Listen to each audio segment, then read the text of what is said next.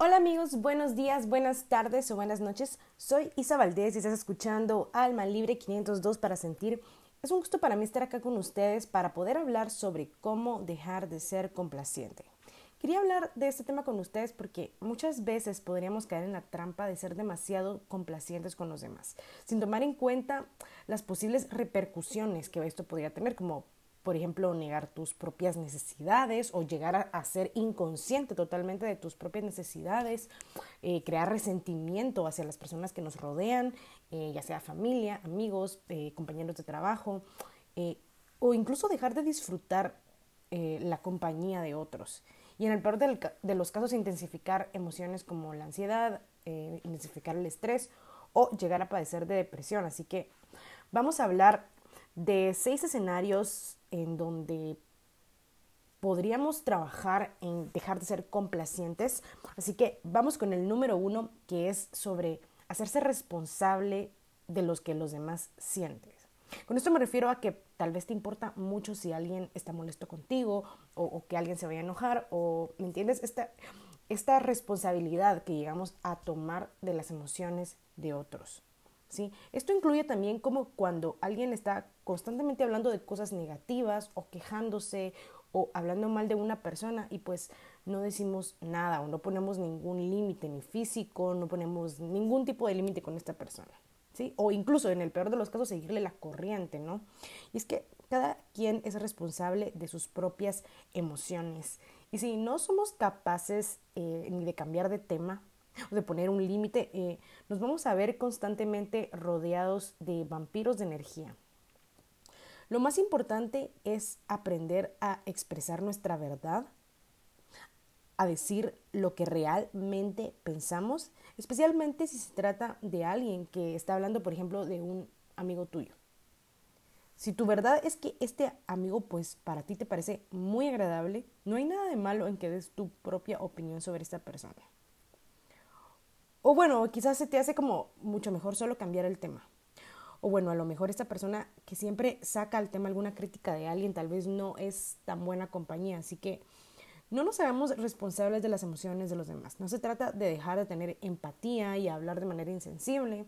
Pero si tú estás siendo respetuoso, asertivo e incluso diplomático para poner un límite, si la persona se quiere enojar, que se enoje, porque cuando una persona se enoja, porque pones un límite, esa persona es la que está mal, no tú. Cuando una persona se enoja porque pones un límite, esa persona es la que está mal, no tú. Y con esto vamos a la número dos, que es sobre pretender que estamos de acuerdo con lo que opinan los demás cuando en realidad no lo estamos. Eso es muy importante porque también tiene que ver con expresar nuestra verdad. Y no me refiero a llevarle la contraria a todo, pero pues si estás conversando con alguien y tú piensas diferente, un desacuerdo. Tienes que, entender que, tienes que tener muy bien esto. Un desacuerdo no es sinónimo de rechazo.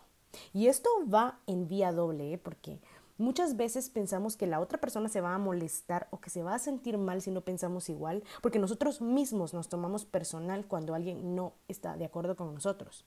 Y pues esto es muy normal, ¿no? Es muy normal en las, que en las conversaciones, pues cada quien tiene su propia opinión. Y pues con el tiempo vas a aprender a sentirte más seguro de tus opiniones. Porque por algo piensas así, ¿no? Pero si todo el tiempo prefieres ceder, prefieres evitar el desacuerdo, es como si negaras tu lugar, como si no tuvieras derecho a tener tu propia manera de pensar. Y como te digo, un desacuerdo no tiene por qué ser una pelea, especialmente si estás tratando con una persona madura que también es capaz de expresar su punto y respetar el de los demás, porque si al final tú te cierras, va a haber un momento en donde tú ya no vas a sentirte seguro de ti mismo. Tus ideas ya no van a tener seguridad, van a ser frágiles, van a cualquier idea de otra persona va a opacar lo, que tú digas, pero es porque tú mismo lo sientes de esa manera. Estás tan acostumbrado a, ceder de tu opinión que tal vez tú tenías eh, razones para pensar algo, pero pierdes esa costumbre de defender tu punto, de parar frente hacia lo que tú piensas, hacia lo que tú crees. Y vamos con el número tres que está muy relacionado, que es creer que tu opinión no cuenta. Por ejemplo, si vas con tus amigos a comer, pues ya estás acostumbrado a que van al mismo lugar que a ti no te gusta, pero porque son tus amigos y al final de cuentas no te cuesta nada ir a comer a ese restaurante o ir de paseo a la playa, aunque no te gusta para nada la arena ni el sol. Eh, pero regreso nuevamente a esto de negar nuestro lugar. Porque todos tenemos un sombrero sobre la mesa, ¿sí? Así que la opinión tuya también cuenta, ¿sí? Que, que se te quede muy bien esto. Todos tenemos un sombrero sobre la mesa. Así que la opinión tuya también cuenta. Pero se te va a hacer más difícil hacer esto si no sientes que tienes voz y voto. Si no sientes que eres tan importante como el resto de tus amigos. Y recuerda que al final la manera en que percibimos nuestro mundo termina por reflejarse en nuestras relaciones con los demás. Así que si normalmente tu opinión no es tomada en cuenta, ¿no será que primeramente eres tú quien no está dándole opinión a tu propia opinión? a tu propio comentario, a tu propia eh, decisión, a tus gustos, a tus intereses, ¿sí? Así que con esto vamos al número cuatro, que son las disculpas constantes. La disculpa crónica. Mira, es que no está mal disculparse, ¿sí? Pero si estamos todo el tiempo disculpándonos, incluso por cosas que no hicimos con mala intención o que no causan pues, mayor inconveniente o que no causan ningún inconveniente o que te tropezaste con alguien o más bien los ambos se tropezaron y quizá ni se lastimaron. Incluso he visto personas disculparse porque te están contando que les pasó algo malo. Y créanme que eso también transmite algo, porque si todo el tiempo estás transmitiendo que te sientes culpable, vas a manifestar en tu realidad que las personas de verdad piensen que tienes algo de qué disculparte, que en realidad sí eres culpable, que en realidad sí hiciste algo malo. Si las personas constantemente te dicen, no, hombre, no, no te preocupes, no, no, te disculpes, no hay nada que disculparse, bueno, a lo mejor te estás disculpando de más, ¿no? Y si realmente manejas mucha culpa, pues eso es algo en lo que puedes trabajar y es, algo bueno, ¿no? Es algo bueno darnos cuenta, ¿sí? Es algo, es bueno darnos cuenta. Y creo que no hay nada más saludable que vencer la culpa tóxica que aceptarse a uno mismo. Ya lo hemos hablado en otros episodios, pero cuando hablo de aceptación, me refiero a aceptación incondicional. Aunque tengas que repetírtelo a cada momento del día hasta que sea automático. Por ejemplo, si botas un vaso de agua sobre la mesa cuando fuiste a la casa de tu novia. Ok, creo que no está de más una disculpa por educación, digamos, ¿no? Pero de esto, a sentir una gran culpa, hay una falta de aceptación, ¿sí? Entonces en este momento te puedes decir, ok, me acepto, ¿sí? Me acepto como soy. Y esto incluye que a veces uno puede ser un poco torpe, ¿no? Y votar algo, no pasa nada. Me acepto con, con mi torpeza momentánea. Me acepto con mi imperfección. Y verás que incluso si, si, si tú lo manejas de esa manera, de manera interna, verás que incluso vas a aliviar el ambiente a tu alrededor. También el agradecimiento es clave, ¿sí? Evaluemos si podemos cambiar esas disculpas por un gracias. Como, como te decía, ¿no? Cuando, como cuando le cuentas un problema a alguien, y en lugar de decir, a la disculpa por molestarte con esto, por molestarte con mi problema, mejor, ¿por qué no cambiarlo por un agradecimiento? Agradezco mucho que me, que me, que me hayas escuchado hoy, agradezco mucho tu amistad, etc. Entonces, con esto también estás cambiando la energía en general, porque entonces en lugar, o sea, haces sentir bien a tu amigo, en lugar de transmitirle que, que, que, fuiste, que te sientes que fuiste una carga para él. Y pues si te disculpas mucho porque en serio cometes errores que lastiman a los demás, como hablar de una manera poco reflexiva, eso tampoco es de preocuparse mucho, solo es de trabajar en tu asertividad y aceptarte a ti mismo, porque cambiar la manera en que nos comunicamos puede ser un proceso corto, un proceso largo, y ser pacientes con nosotros mismos es clave para poder aceptar nuestros errores. Y vamos con el número 5, que es la incapacidad de decir que no. ¿Sí? como digamos que todos saben que para un favor pueden contar contigo. Y con esto me refiero a que ser muy complaciente con los demás también incluye esta incapacidad, ¿no? Cuando, cuando en realidad tenemos derecho a decir que no.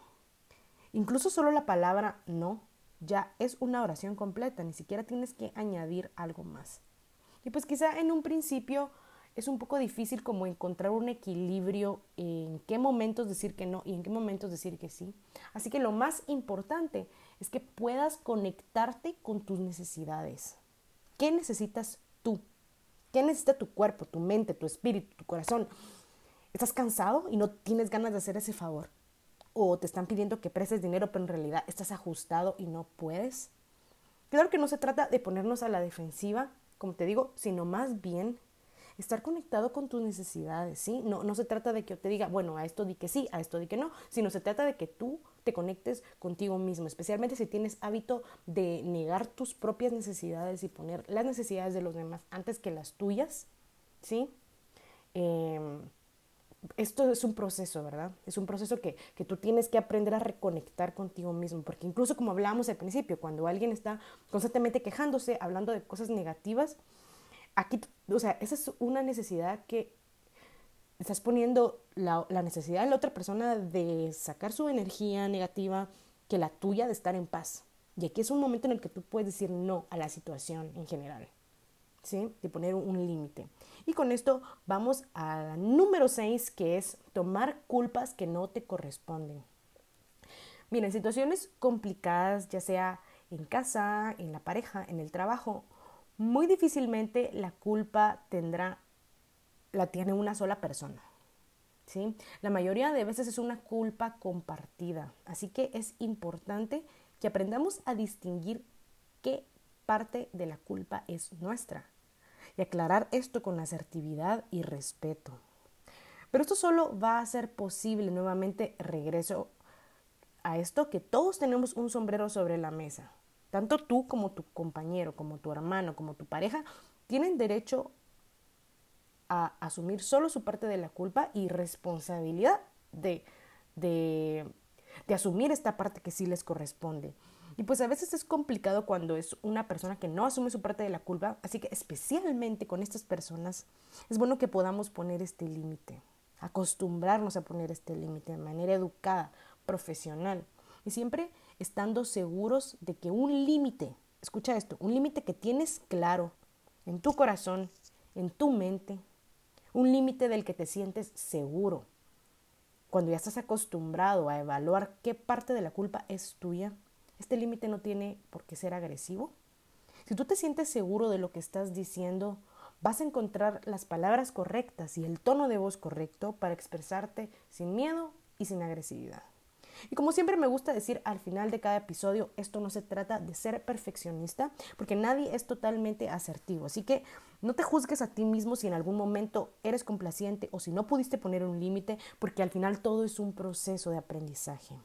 Y pues incluso puede que hayan personas en tu vida con las que eliges ser más complaciente. Pero esto ya es como un límite personal que tú te pones, porque tú eliges ser flexible con tus límites. Y esto fue todo por hoy. Si te gustó, compártelo con tus amigos o con alguien a quien creas pueda servirle. Soy Isa Valdés, escuchando Alma Libre 502 para sentir. Un abrazote para todos y hasta la próxima.